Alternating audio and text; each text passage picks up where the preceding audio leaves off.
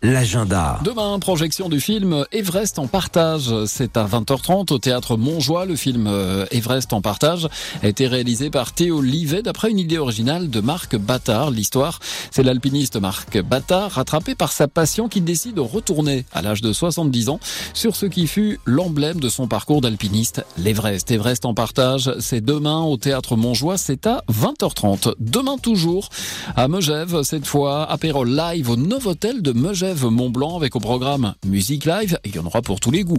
Pop rock, DJ, funk, jazz. Rendez-vous à 18h30 au Novotel Mont-Blanc de